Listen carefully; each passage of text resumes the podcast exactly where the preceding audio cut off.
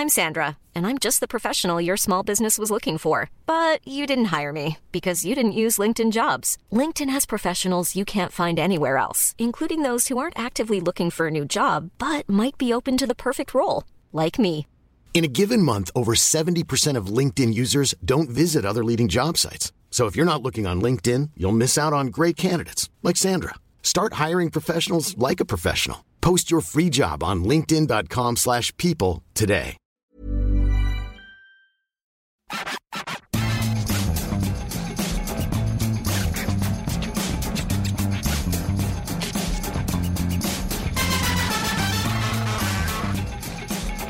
Bonjour à tous et bienvenue dans le FC Stream Team. Je suis Martin Mosnier, journaliste à Eurosport. Comment ça va, Maxime Dupuis? Bah écoute, ça va Martin. Alors Martin ne rigole pas parce qu'il a quelque chose de drôle à dire, Non. mais parce qu'il sait pas ce qu'il va dire pendant cette grosse demi-heure d'émission, et notamment lors de cette intro qui, bah, parfois intéressante, Mm. parfois, euh, j'allais dire non, euh, intelligente, rarement. Rarement. Mais il y a des trucs, et c'est vrai que c'est un, un vendredi un peu euh, en manque d'inspi là, sur Ouais. l'intro. alors on a, et là, on a essayé de trouver des trucs juste avant, Black Friday. pff, Non. Bof, bof. Non, mais moi, le Black... Alors, moi, si vous voulez parler du Black Friday, moi... Moi, c'est le truc qui me rend. Moi, c'est le truc qui me crispe le plus, je pense, le Black Friday. Les gens ah bah, achètent tout n'importe quoi. pas de Mais ouais, problème mais- dans ta vie alors. Non, c'est vrai, bah, c'est vrai que j'ai une vie plutôt équilibrée euh, avec une femme aimante et des enfants sublimes. Donc euh, voilà, mais le Black Friday, ça me, voilà, ça me tend. Moi, les gens qui achètent tout et n'importe quoi juste pour, euh, juste pour avoir, juste pour T'aurais acheter. pu dire avec une femme sublime et des enfants aimants? Ou bah tu vois, j'ai dit le contraire. et Alors Black Friday, Ouais. pour, euh, pour revenir au est-ce que centre. t'as acheté des trucs pour le pendant le Black Non, mais, Ouais, t'as euh, déjà tout, Maxime. Maxime, il a déjà tout, il a pas besoin. Maxime, c'est, Non, mais- c'est le Black hier, Alors- toute l'année, toute l'année, il non, achète. non, non, pas du tout. Moi, je déteste. Alors, il y a un truc que je déteste, c'est le gâchis et acheter quelque chose d'inutile. Ça, je ne peux pas. Et t'achètes beaucoup quand même, Maxime. Bon, après, Non, mais parce que mais- t'as un niveau de vie qui mais te non, je permet de le faire, pas. Maxime. Ok, y a alors qu'est-ce que j'ai acheté récemment? Bah, je sais pas. euh, Bah voilà, tu sais pas. voilà. Non, non, non, j'achète peu de choses, mais je déteste acheter quelque chose qui ne sert pas. Alors pour revenir au Black Friday et Mm. à Thanksgiving, j'ai passé une fois Thanksgiving et Black Friday aux États-Unis. C'était vraiment une période super sympa. Vraiment. Ouais, Mais je ne comprends pas l'export, pour le coup, ouais. en France, parce que autant à la rigueur, Halloween, ça fait un peu une fête pour les enfants, ils se déguisent, Voilà, moi depuis que j'ai des enfants, je comprends à peu près. Mais le Black Friday, alors, c'est facile, je comprends très bien malheureusement le Black Ouais. Friday, et j'attends bientôt. Bruno Le Maire, tu comprendras bien. hein. Ouais, euh, j'attends, j'attends euh, bientôt le Thanksgiving à la française. On va filer une dinde euh, pour une raison historique qui n'aura pas de sens en France.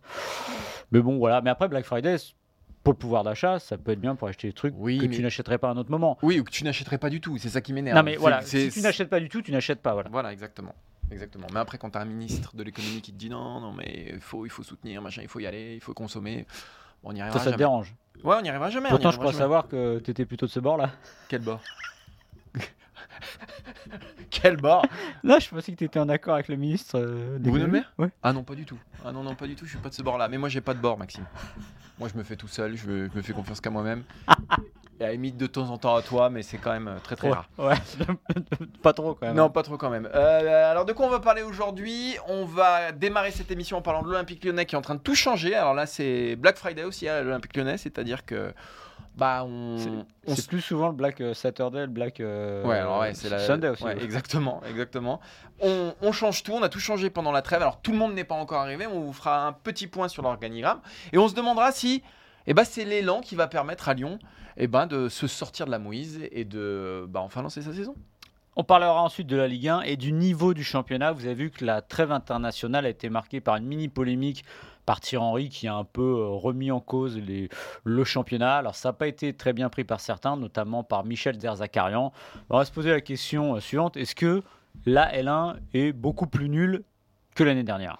Et ensuite, on terminera avec l'épidémie, l'avalanche de blessures qui est en train de, euh, voilà, de flinguer bah, le football européen. Il y a beaucoup, beaucoup de joueurs qui se sont fait les, les croisés depuis le début de saison. Le dernier en date, bah, c'est Gavi pendant, pendant la période, pendant la trêve internationale. Kamavinga aussi qui s'est blessé assez euh, gravement. Bon, allez, deux ou trois mois d'absence. Vinicius. On se demandera à qui la faute. Voilà, qu'est-ce qu'il faut faire pour, euh, pour stopper ça? Et est-ce qu'on a des explications à cette avalanche de pépins?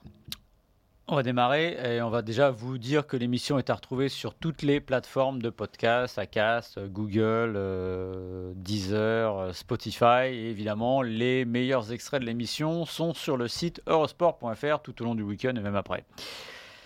On va démarrer avec l'Olympique lyonnais. L'Olympique lyonnais qui a annoncé vendredi dernier avoir un nouveau euh, directeur général en la personne de Laurent Prudhomme. L'Olympique lyonnais qui est aussi en train de revoir tout son organigramme, sa reconstruction, on va dire, à la tête du club. La question, elle est simple, Martin. Alors évidemment, on va un peu décrypter cet organigramme, mais est-ce que Textor euh, va donner un nouvel élan à cette OL et est-ce que cet nouvel organigramme peut sauver l'Olympique lyonnais? Alors moi, que ce soit Laurent Prudhomme... Euh, fonction... C'est quoi ses fonctions de directeur général Alors déjà, on va dire une chose, on le connaît, Laurent Prudhomme. Oui, on le connaît. C'est un ancien d'Eurosport, très bon pro. Voilà. exactement. Mais que ce soit Laurent Prudhomme, Juninho, conseiller du président, c'est l'équipe euh, qui, qui l'annonce dans, les semaines à venir. Euh, on a parlé de David Frio, aussi directeur sportif. Moi, tout cet organigramme, j'ai plutôt... Euh, voilà, je suis plutôt séduit par, par tous les profils. Je trouve que voilà, c'est plutôt des gens, des gens que, dont j'estime qu'ils pourraient faire du bon boulot à l'Olympique Lyonnais, mais il y a deux problèmes. C'est que les deux personnes les plus importantes à l'Olympique Lyonnais, et notamment dans le, dans le futur tout proche de ce qui nous intéresse, eh ben, c'est deux personnes qui ne conviennent pas au casting. La plus, les deux plus importantes, c'est qui? Bah, C'est celui qui donne le cap, le, big boss, donc John Textor, et celui qui influe le plus sur les résultats de l'équipe, à savoir l'entraîneur. Et pour moi, euh, que ce soit tout en haut de l'échelle ou tout en bas, si on estime que l'entraîneur euh, est tout en bas de l'échelle, puisqu'il n'a personne en dessous de lui, si ce n'est ses joueurs, et eh ben c'est là où ça va pas. C'est-à-dire que Textor, euh, j'en ai déjà beaucoup parlé ici, mais on a l'impression qu'il voit rien venir. On a l'impression que pour lui, Lyon n'est pas en danger et que de toute façon, ils auront plein de fric cet hiver, donc tout va bien se passer. Je crois que Lyon est en danger et je ne suis pas sûr que Lyon ait beaucoup de fric cet hiver, ou en tout cas, il faudrait obtenir l'aval de la DNCG, ce qui n'est pas encore le cas. Euh, le, fantasme Juninho, Juninho, il faut pas croire qu'il va, que ça va être comme l'ère 1, c'est-à-dire qu'il va arriver, il va proposer Guimarães Paqueta, tout va bien se passer, qu'il va être là au quotidien. Euh, en fait, Juninho, ça va être le conseiller de Textor, c'est-à-dire qu'il va, il, va, il va hum, même pas piloter, il va naviguer dans, euh, dans la galaxie euh, Textor, c'est-à-dire à la fois à Botafogo, à Lyon, il sera à Lyon, je crois, une fois par mois, si j'ai bien compris. Euh, ce ne sera pas Bernard Lacombe qui était là tous les jours à parler aux attaquants, à vraiment irriguer Jean-Michel Aulas de conseils et d'informations. Donc Juninho, voilà, j'attends de, voir, j'attends de voir son poste. Et surtout, je ne suis pas sûr que ce soit ces gens-là qui vont sortir Lyon de, l'ornière. Moi, je pense que ce qui, sortir, ce qui permettra à Lyon d'aller mieux, c'est que Textor lâche le gouvernail mm. euh, et aille tout en haut dans la vigie pour euh, avoir un, plan clair de, de, ce, que sera le, futur Lyon. Le problème, c'est que je crois qu'il ne veut pas trop lâcher le gouvernail. Même s'il s'entoure beaucoup, ça, ça pourrait être euh, un premier signe euh, d'évolution et qui, va dans le bon sens. Mais le problème, c'est que Textor, je ne suis pas sûr qu'il veuille lâcher ses prérogatives et je ne suis pas sûr qu'il veuille lâcher le, le, le, cœur du réacteur, c'est-à-dire le mercato et, et, le quotidien de l'OL. Et ça, pour moi, c'est un vrai problème. Non, mais comme tu l'as dit, il ne veut pas le lâcher parce que justement, j'ai pris euh, le communiqué de la nomination de Laurent Prudhomme euh, à la direction générale de l'OL.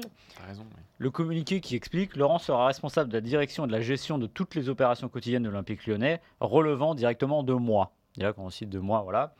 Euh, même, si toutes les même si les décisions finales sur les questions de football me reviendront grâce à contribution active, etc., ça revient toujours à lui. Donc lui, il n'a pas envie de lâcher le gouvernail, comme tu dis. Après, euh, je l'ai dit, Laurent Prudhomme, on le connaît, c'est un pro, euh, que des bonnes choses à dire dessus. Et globalement, si vous regardez l'organigramme à venir, Mathieu Louis-Jean, tout ça, un par un, euh, ça ressemble à un bon attelage. Mm. Maintenant, bah, 1 plus 1 plus 1 plus 1, ça fait pas toujours la somme des, individualités. Et de voir comment ça fonctionnera. Moi, je suis plus partagé sur Juninho parce que je sais pas trop ce que c'est ce rôle en fait. Hmm. C'est toujours pareil, c'est des joueurs, c'est des anciens joueurs qui à la fin de leur carrière ont envie d'être dans le football, mais finalement n'ont pas tellement ou envie d'être sur le banc, mais ils sont pas sûrs. Euh, directeur sportif, c'est pas ça, donc on trouve un truc un peu à côté. Et généralement, quand, on est sur un poste un peu flou, c'est qu'il y a un loup et qu'on sait pas trop quoi faire. Voilà. Donc ça, c'est autre chose, on verra. Mais après, ce qu'il y a, c'est comme tu l'as dit. Alors le, c'est le problème Textor aussi, c'est que voilà, il va vouloir absolument mettre les mains Eh oui. euh, dedans. Sauf que lui, il se voit aussi patron à Botafogo. Il y a trop de clubs. À un moment, il faut choisir. Et c'est aussi le défaut euh, latent de la multipropriété. Au pire, vous êtes propriétaire. Vous prenez du recul, un peu comme McCourt, voilà. Ce que j'allais dire. Même si c'est pas parfait. Oui, Euh, mais- Et vous déléguez à quelqu'un, vous déléguez à Laurent Prudhomme, qui va être le responsable, parce que Laurent Prudhomme, c'est lui aussi qui va devoir justifier des décisions de football, des décisions de football qui lui reviendront en partie, mais qui seront validées par quelqu'un au-dessus de lui. Donc c'est un exercice aussi particulier sur le papier. Et après, moi, je je- tu l'as dit, la DNCG. En gros, euh, peut-être qu'il y aura un nouvel élan avec cet organigramme, mais le problème, c'est que là, comme tu l'as dit, il faut se rendre compte que là, il y a urgence. Il n'y a pas oui. le temps de dire on va faire comme ça. Non, non, non. C'est maintenant. Et le problème, il est où? Il est sur le terrain. Euh, le fameux mercato, il faut quand même passer devant la DNCG le 28 novembre. Si ça passe pas, ce qui n'est pas impossible, Et il y a l'affaire Noama aussi. Euh, Ouais. Il y a l'affaire Noama dont on ne sait pas, euh, dont on ne connaît pas l'issue. Et l'une d'entre elles pourrait être une interdiction de recrutement, tout Voilà. de même. Donc euh, voilà, il faut surveiller tout ça. Et moi, le, le problème que je vois semaine après semaine et qui ne peut pas être réglé avant le mercato, bah, il est sur le terrain, tout simplement. Moi, je le répète, hein, Nouama, tu l'en as parlé. Euh, Baldé, c'est bien gentil. Euh, Jeffinho, c'est bien gentil. Euh, cette équipe a le niveau d'une. du- Allez, bas première partie de, de, de elle. Enfin, première partie de tableau, pas plus haut. Faut, déjà, bon, il, il ne rêve plus au podium, mais encore une fois, c'est pas une équipe qui euh, regorge de qualité individuelle. Mhm. Donc moi, le problème, il est là. L- Cet organigramme-là, dans un monde idéal, il aurait fallu le mettre en place euh, au mois de mai ça. ou au mois d'avril. Exactement. Voilà. Euh, on savait très bien qu'Olas, ça ne durerait pas trois ans. On se doutait sûrement pas que ça exploserait comme ça euh, le 1er ou le 8 mai, je ne sais plus, mais en tout cas euh, vers la fin de saison. Là, oui, c'est bien, ça ressemble à quelque chose, mais je ne sais pas si c'est ça qui sauvera la saison de l'OL. En fait, Lyon, il, y a eu un problème de timing. Euh, Je rappelle quand même qu'il arrivait il y a un an, John Mm. Textor. C'était au mois de décembre, je crois, Ouais. l'année dernière. Déjà, ça a pris trop de temps à l'époque. Ouais, exactement. Déjà, ça a pris trop de temps. Ensuite, euh, il a fait miroiter à Jean-Michel Aulas des choses. Et Jean-Michel Aulas s'est peut-être accroché, mais voilà, on a, on n'a pas, on a, on a trop laissé traîner euh, ce qui s'est passé avec Jean-Michel Aulas, qui en plus après a savonné la planche. Je pense que la DNCG, s'il y a eu ces Mm. sanctions, je pense que Jean-Michel Aulas n'est pas tout à fait étranger à ça. Mm. Et donc, euh, Jean-Michel Aulas n'a pas fait place nette. Et donc, ça a duré trop longtemps. On a eu, finalement, il y a eu un an de perdu euh, dans, dans l'ère 1 de, de John Textor. Et il met en place le board qu'il aurait voulu mettre, peut-être, aujourd'hui, c'est-à-dire euh, un an trop tard. Il aurait dû arriver et bah voilà, ruer dans les brancards tout de suite, faire des coupes nettes, les ponceaux, les Olas, euh, les chérous, bah tout de suite les. Donc ça a pris du retard. Et du coup, moi, je ne peux pas dissocier ce qui se passe sur la pelouse de ce qui, se passe dans les coulisses ou dans les hautes sphères du club. Et je pense que c'est une conséquence directe euh, bah, de tout ce qui s'est passé, de, ce pourrissement un petit peu, euh, de- d'hommes dont on ne sait pas trop ce qu'ils font là, qui sont sur le départ, mais qui sont encore là, qui occupent des postes, mais qui sont un peu vidés de leur sens. Et finalement, sur la pousse, ça c'est... Alors, John Textor a réagi trop tard. C'est une évidence. Est-ce que ça suffira pour sauver une saison? Les hommes en place, et notamment le directeur sportif, arrivent une semaine avant l'ouverture du mercato d'hiver. Mhm. Je peux pas croire qu'il ait déjà une idée absolument euh, nette et qu'il va être efficace tout de suite. Euh, sans compter, on en a Ouais. dit tout à l'heure qu'on ne, sait- ne pas si la DNCG va, donner- va donner son feu vert. Donc, euh, et, et on- et en plus, euh, on- on- c'est là aussi, c'est un pari d'estimer que le, le mercato d'hiver Ouais, va sauver voilà. l'OL. Parce qu'on est, on, on va, pas hein. changer 11 joueurs non Mm. plus d'un coup. Alors oui, ils ont des moyens, s'ils en ont, qui seront plus élevés que ceux de Clermont, Metz, des, des, des can- les candidats au maintien. Mais malgré tout, je pense que cette refonte arrive tard, très tard, qu'elle aurait dû arriver il y a un an, ou au pire, il y a six mois cet été. Oui, ça serait si les mercato divers sa- sauvaient des équipes. Alors évidemment, il y a des bons coups de temps en temps. arrivé à Saint-Etienne il y a trois ans. mais- Ouais, et, et à un moment, il fut une époque où il changeait. Les, euh, il y a eu le PSG et l'OM qui avaient fait ça au début du 21e siècle. Bah, quand on change Mm. l'équipe, en général, déjà, il faut retrouver euh, les automatismes, enfin les trouver du moins. Et généralement, vous ne prenez pas des joueurs d'une qualité folle, parce qu'on le rappelle, le mercato d'hiver n'est pas destiné aux grands joueurs. Oui, Donc, en plus, tu as raison. T'as raison. Tu vas avoir des sparadraps, des gens dont on bah, veut... ça, du bricolage qui vient de Botafogo. Ou des gens dont on veut se débarrasser, et voilà. Et, et- et pour, alors pour la petite anecdote, euh, Ah, j'aime les quand vous arrivez de Botafogo ou du Brésil, Ah oui, euh, Dante, quand bien il est arrivé à Lille, jeune, et il n'a pas compris ce qui se passe au Hmm. niveau de la température. Non mais c'est bête ce que je dis, mais ça fait aussi partie de tout ça. Il faut aussi prendre tout ça en compte. Et voilà, on a l'impression que là, il construit enfin la tête. Ça marchera, ça ne marchera pas, on ne sait pas. Ça, on verra. Mais le problème, c'est que le corps, là, il est pour le coup très très malade et c'est ça qu'il faut soigner très vite. Est-ce que ça fonctionnera? Je ne sais pas, mais c'est Et- une opération. Mais quoi qu'il arrive, c'est une, saison perdue pour l'OL. Oui. Au Mais- mieux, au mieux, ils se sauvent, au pire, ils descendent. Moi, j'aimerais une chose aussi, c'est qu'on définisse quel ADN de cette OL-là. C'est-à-dire que c'est une équipe qui. Enfin, c'est un club dont l'ADN était. Et c'est ce qui faisait sa force, à mon avis. euh, était tout de suite identifiable. On savait ce que c'était que l'Olympique lyonnais. Qu'est-ce que c'est aujourd'hui l'Olympique lyonnais? Est-ce que c'est un club de jeunes encore? C'est un club qui forme encore beaucoup de jeunes, des très bons jeunes. Est-ce qu'on va s'en servir? Est-ce qu'on va les, les, les dégager comme euh, bah, Barcola ou, euh, ou euh, Loukeba cet été? Mm. Euh, Qu'est-ce qu'on fait Qu'est devenu l'Olympique lyonnais? Moi, je, je pense qu'aussi, il faudrait clarifier cette position-là. Euh, et, une dernière chose, et je pense que ça aussi c'est un vrai problème du club, c'est Fabio Grosso. Moi je, je suis absolument pas fan de ce qu'il fait depuis le début. Alors il y a eu une victoire contre Rennes, effectivement, mais moi je ne sais pas ce qu'il fait non plus. J'ai l'impression que comme l'OM, il navigue beaucoup à vue, que c'est fouillis, que c'est du, voilà, du gribouillage, et, j'attends de la, clarté. Il y a une clarté peut-être aujourd'hui, même si ça demande encore quelques, quelques clarifications euh, au niveau de l'organigramme. J'en attends dans le jeu, j'en attends sur le banc, et j'en attends surtout dans la direction que prend l'OL. Tu lui en veux depuis le 9 juillet 2006, c'est ça? Moi, j'ai pas digéré. Pas C'est vrai que pas c'est marrant que maintenant ça passe crème et personne. J'ai vu des joueurs français qui se faisaient siffler pour avoir fait des conneries en équipe de France. Lui, on lui doit une défaite. Enfin, on lui Bon, doit. il a juste mis son tir au but. Il a Ah, pas fait des doigts à tout le monde et il a pas Encore, il craché. Non mais ça. voilà. Oui, cela dit, des finales de Coupe Il a du fait Monde. son travail. Oui, en plus, c'est vrai que j'ai vu des finales de Coupe du Monde perdues par la France où les adversaires étaient pas aussi dignes. C'est vrai. c'est vrai. Bon. Ouh, Maxime, le petit tac là. Euh, on, va, on a parlé de l'OL, Oui. euh, on va parler de la Ligue 1 et du niveau du championnat actuel et notamment du faible nombre de buts. Euh, il y avait beaucoup d'excitation sur la saison précédente avec une espèce de renouveau des techniciens, du jeu, une espèce de, de flamboyance dans le jeu. Euh, Martin, le début de saison, c'est pas exactement le même, mais est-ce qu'on peut dire que la Ligue 1 est de- devenue complètement nulle? On confond deux choses pour moi. Alors déjà, je vais dire, euh, effectivement, la moyenne de but, elle a, elle a bien baissé, puisque l'an dernier, je crois qu'elle était à, à 3,04. Enfin, je crois, mais en fait, je lis mes notes, donc j'en suis sûr. Euh, elle était à 3,04 l'an passé, et cette année, elle est à 2,49. Donc effectivement, ça a baissé. Il y a moins de spectacles, c'est sûr. Il y a eu combien? 12 et 13 buts, je crois, lors Ouais, des deux ouais, dernières 25 journées. buts en deux, deux journées. Donc, au niveau du spectacle, oui, on est très très très mal servi. Est-ce que ça veut dire que la Ligue 1 est plus nulle? Non, parce qu'il ne faut pas confondre euh, le spectacle et le niveau des équipes. Je vais prendre deux exemples et deux arguments qui vont d'ailleurs euh, contredire le fait que la Ligue 1 est plus nulle aujourd'hui qu'hier. La Coupe d'Europe, ça pour le coup, c'est un, ah, voilà, c'est un étalon objectif. Les résultats des Mm. clubs français en Coupe d'Europe. Je ne sais pas si la France avait déjà aussi bien démarré euh, une campagne européenne. Aujourd'hui, tous les clubs, après 4 journées, tous les clubs, sauf Lens, mais ça se joue au goal average, tous les clubs sont en position de se qualifier. Donc la France est en position de faire un grand chelem. La France a battu des équipes comme Arsenal, comme Liverpool, et c'est pas le PSG qui l'a fait. Euh, voilà, donc euh, on, on a des résultats européens qui sont au-delà de nos espérances. Ça veut dire quelque part que ces équipes françaises ont une valeur. Alors oui, on se fait chier pour être vulgaire en Ligue 1, malgré tout, ça gagne en Europe. Mm. Donc je ne sais pas si c'est plus nul. Même chose, on va prendre euh, l'OGC Nice. L'OGC Nice ne marque pas un but.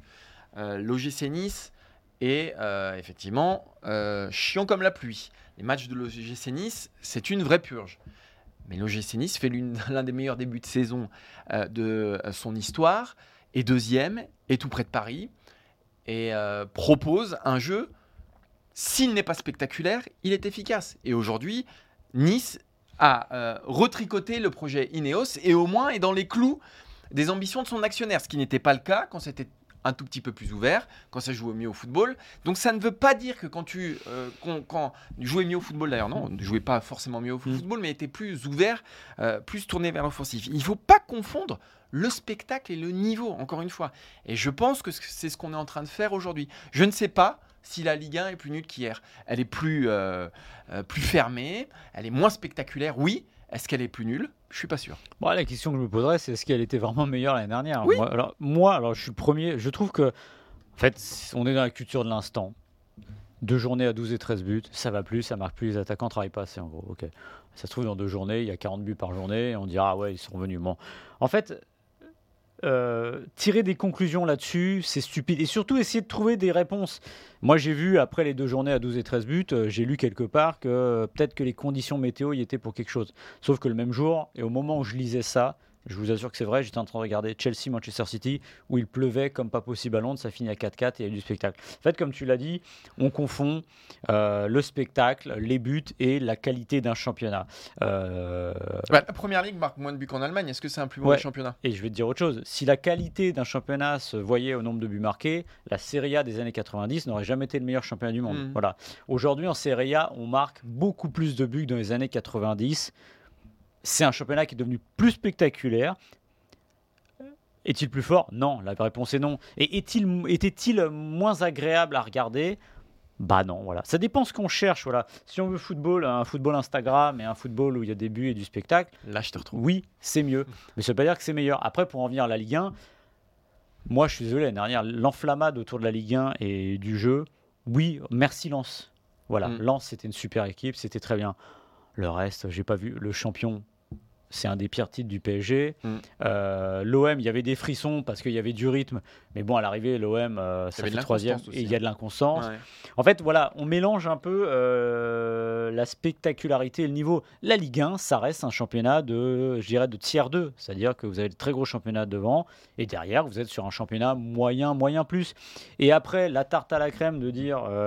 Ah bah oui, Farioli, il arrive, moi, on veut de la possession. euh. Les mecs, ils veulent de la possession, être vertical, euh, aller vite vers le but. Mais, moi, je rêve du, de l'entraîneur qui arrive, qui dise, écoutez, avec moi, on va se faire chier, mais on va avoir des résultats. Voilà. Il n'y en a aucun qui dira ça, ça se vend pas. Alors le renouveau des techniciens, c'est bien, mais ça fait pas tout. Et je pense que la vérité, elle est, elle est pas là, elle est pas à 12 et 13 buts. La vérité, elle est entre les deux. C'est juste un championnat moyen avec des joueurs souvent moyens. C'est normal. C'est lié aussi aux moyens financiers. Et même s'il y a eu beaucoup de dépenses avec CVC, ça reste un championnat assez moyen. Voilà, je pense qu'il y aura des jours meilleurs. Là, il se trouve qu'il n'y a pas eu de but. euh, C'est comme ça. Voilà, moi j'identifie un problème, c'est que les- les deux grosses locomotives derrière le Paris Saint-Germain ne sont pas là. Et en fait, ce qu'on aimerait, c'est avoir une constance au niveau des outsiders.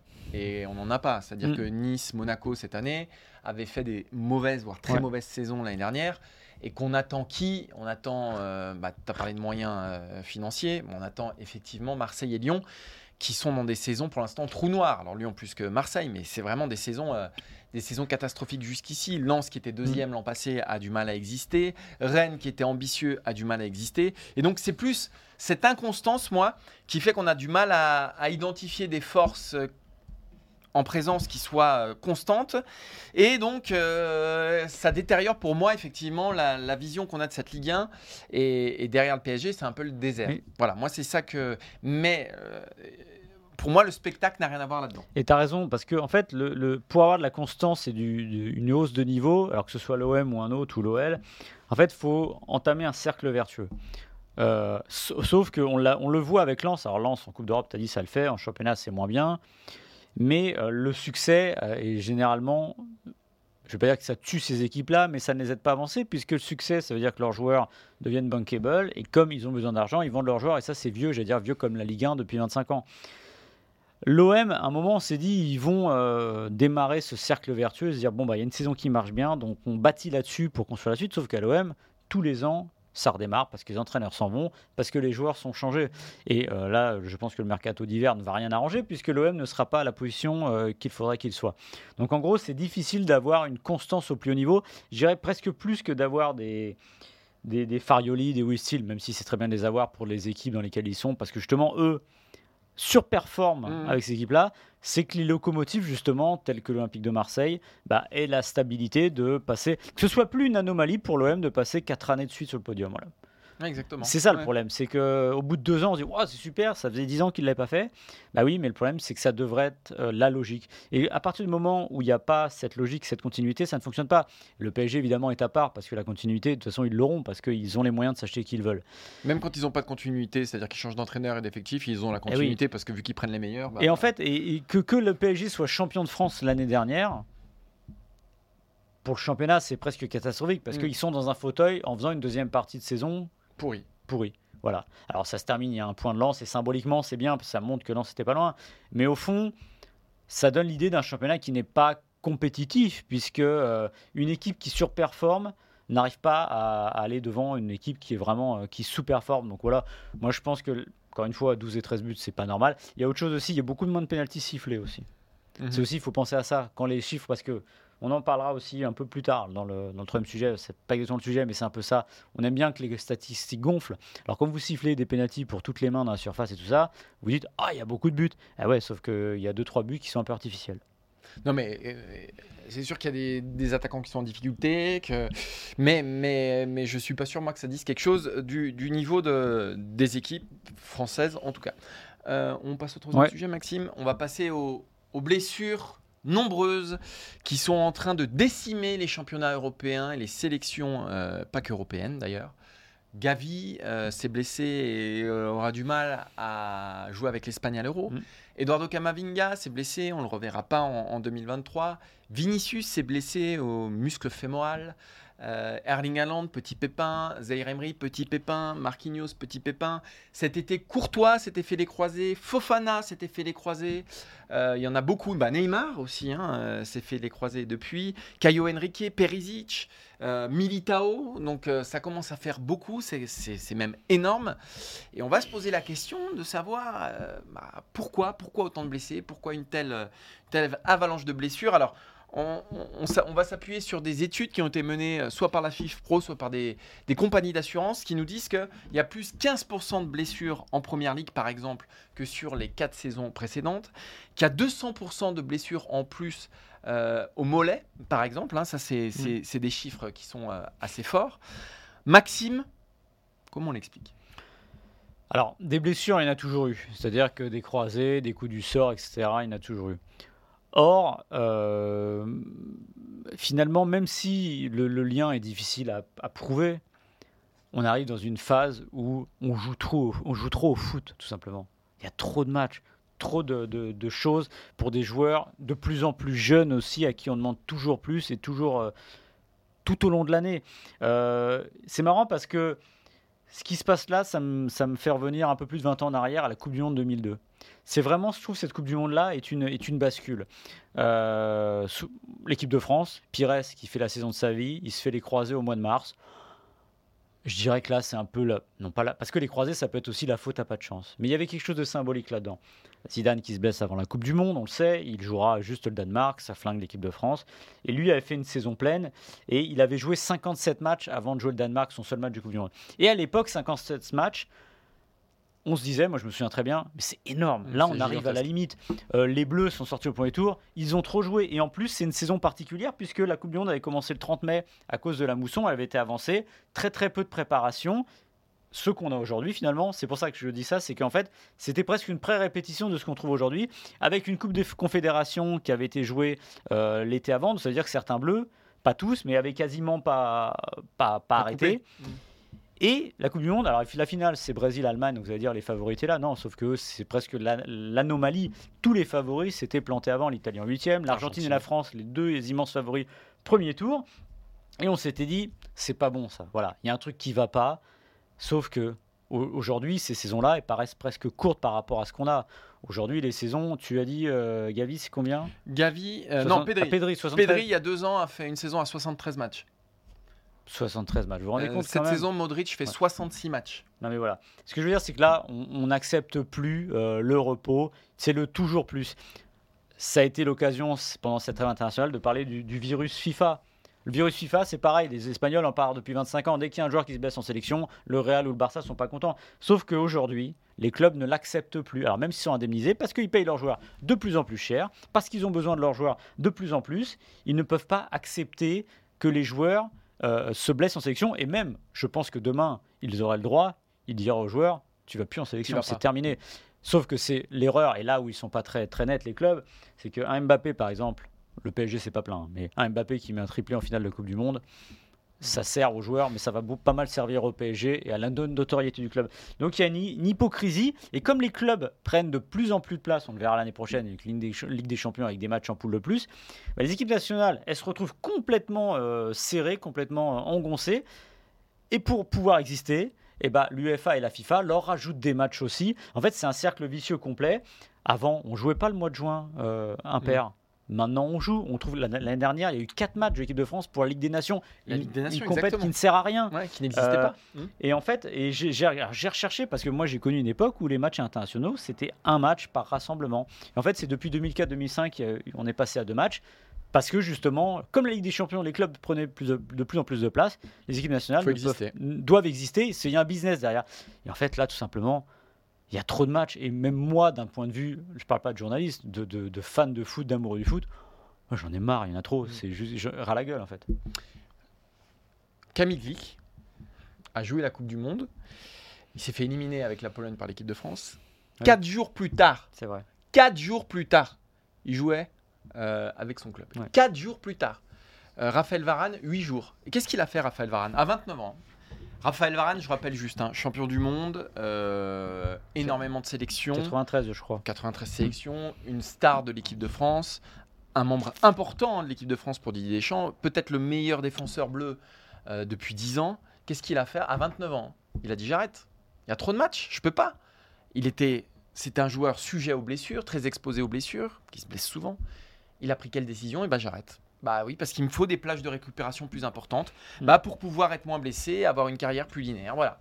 Il a arrêté à 29 ans. Donc ce sont des, des, des, des cas spécifiques qui doivent faire réfléchir euh, la FIFA, l'UEFA, euh, parce que sinon on va, bah, on va aller droit dans le mur. Alors cette trêve internationale, elle est caricaturale parce qu'il y a eu effectivement énormément, énormément, énormément de blessés. Euh, tu le disais, il y a 20 ans, 50 matchs c'était énorme. Aujourd'hui, bah, la norme c'est 60 matchs. Les joueurs du Real Madrid, tu prends euh, Chouameni, Modric, ont, jou- ont joué plus de 60 matchs l'année dernière Avec les tournées aussi. on avec les tournées. Exactement. Euh, tu joues la euh, Super Coupe d'Europe, tu fais 4 ou la Super Coupe d'Espagne, la Super Coupe d'Espagne, Ah, 4 qui- matchs en. Arabie Saoudite. Donc là, non seulement tu rajoutes des matchs, tu rajoutes des trajets, donc des temps de récupération qui sont plus faibles. Hier, on a interrogé un ancien médecin de l'équipe de France qui nous disait pour que le muscle récupère bien, il faut une petite semaine, 5-6 jours minimum. Mais aujourd'hui, quel grand joueur, donc euh, grand joueur, je parle d'international, ne joue qu'un match par semaine Ça n'existe pas, ça n'existe plus.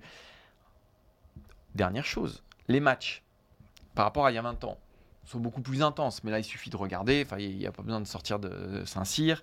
Euh, il y a plus de, euh, d'efforts à haute intensité. Ça va plus vite. Les matchs durent plus longtemps depuis la Coupe du Monde. On a rajouté du temps additionnel. Aujourd'hui, c'est pas rare d'avoir 7, 8, 9, 10, 11, 12 minutes de temps additionnel.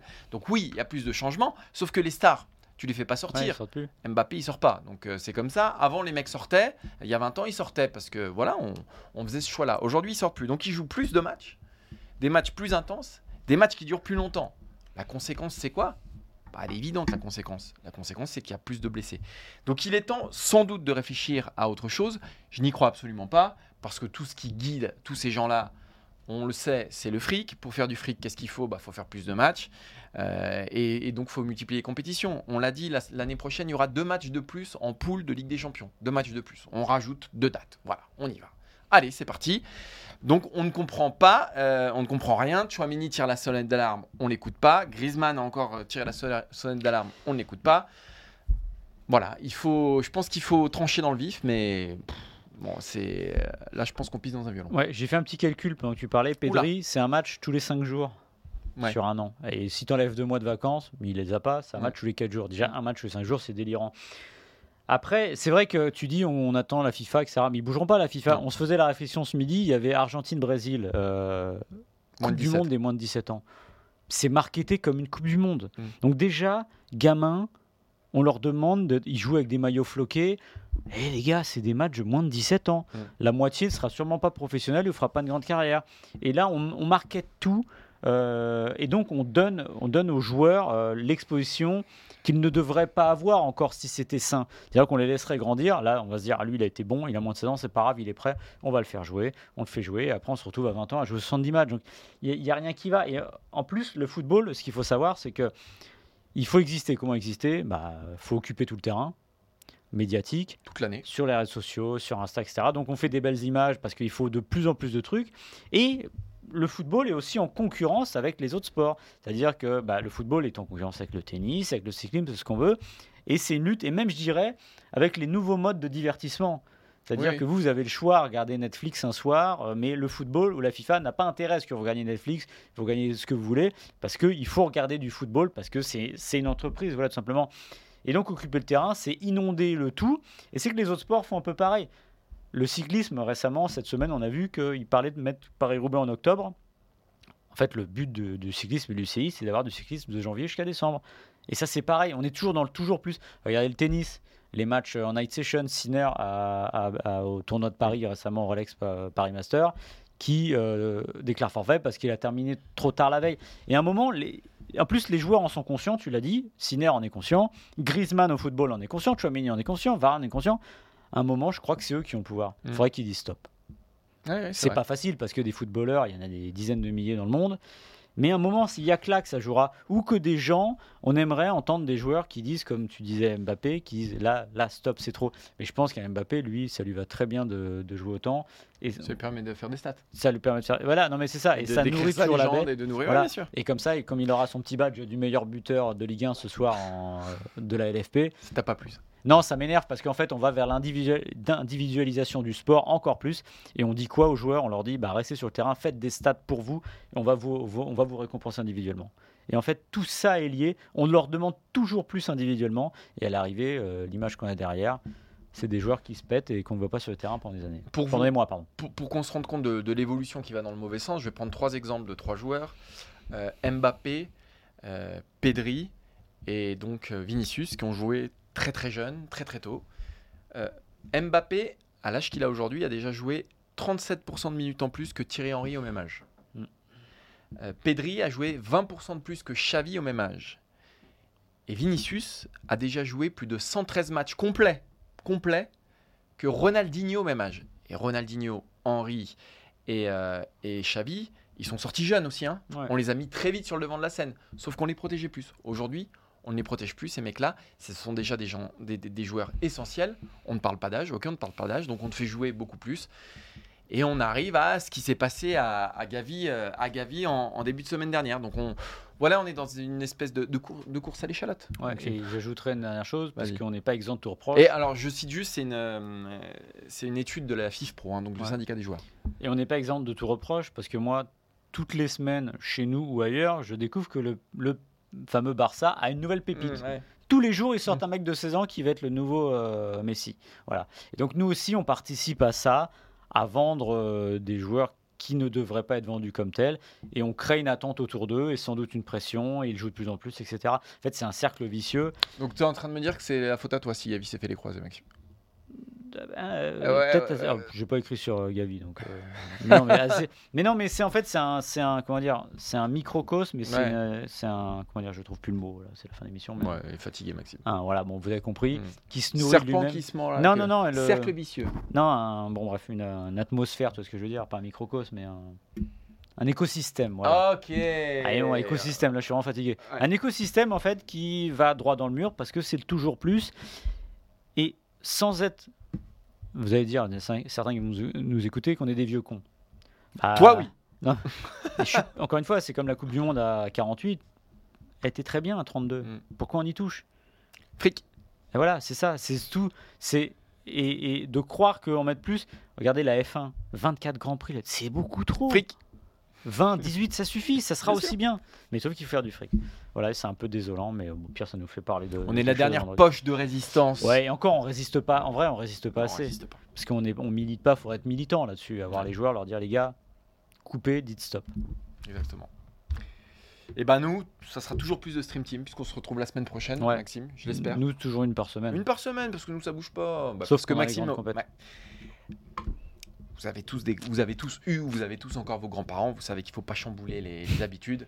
Maxime, si on lui fout euh, deux Stream Team par semaine, on le perd. Il perd la boule. Donc Maxime, c'est vendredi, on arrive à 11h, petit café. Ah non, je suis il là avant, tu De rigoles, une quoi on parle, les enfants? Donc avec Adrien, qu'on remercie, hein, on cherche les sujets, on lui dit Maxime, Ouais. tu sais de quoi on va parler aujourd'hui?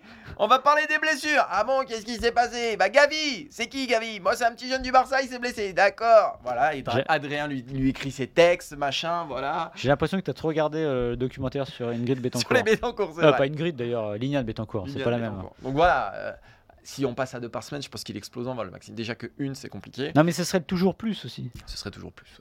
Toujours plus. Toujours plus d'audience parce que ça marche en même temps. Bah Mais oui, bien sûr. si on en filme tous les jours, on va, les, les chiffres de la vidéo explosent aussi. Bah oui, Mais nous, on préfère la, la qualité, exactement. toujours. Parce qu'on pourrait, on est bon au fond. Ah, on pourrait, on l'a vu, on l'a déjà fait. on pourrait en faire même 3 par jour. Trois par jour, mais on pourrait rester deux heures Ouais, encore. on pourrait rester 2 heures. on Parler n'importe quoi, heures. tu me sors un sujet, hop, je fais 10 minutes. hein. Allez, vas-y, euh, vas-y, je te sors un sujet. Allez, vas-y, Stade Brestois. Vas-y, Maxime, 10 minutes. Je te parlais de Roberto Cabanas. bah oui, mais non, mais oui, mais. ouais. bah oui, mais non, mais oui, mais non. ouais. Non, mais Stade Brestois aujourd'hui, tu vois. Bah, C'est très bien. Del Castillo. Voilà. euh, J'ai l'impression de, de parler de MPG. là. Bon, on va vous laisser. Merci, Adrien. À Merci, Adrien. À la réalisation, à la production, à la À réalisation. la réal, à la, les- la la mise en image. c'est- Mais j'ai l'impression qu'il passe quand même. euh, Dans la semaine, c'est un, un de ces moments qu'il aime bien. Tu vois, Mais je le oui, vois parce que je le C'est vois. sa en fait. petite récréation. Il est à nous, je vois qu'il écoute, je vois qu'il opine du chef, Ouais. ou des fois non. Et je sens qu'il a envie de parler, qu'il a envie Ouais, de venir, mais ouais. euh, il est venu quelques fois quand même. Ouais, c'est vrai. C'était pas les meilleurs. Euh, Merci à Quentin Guichard, Guichard. Quentin Guichard au visuel. Et puis on se retrouve la semaine prochaine, Maxime, pour un nouveau numéro du FC Stream Team. Ciao. Salut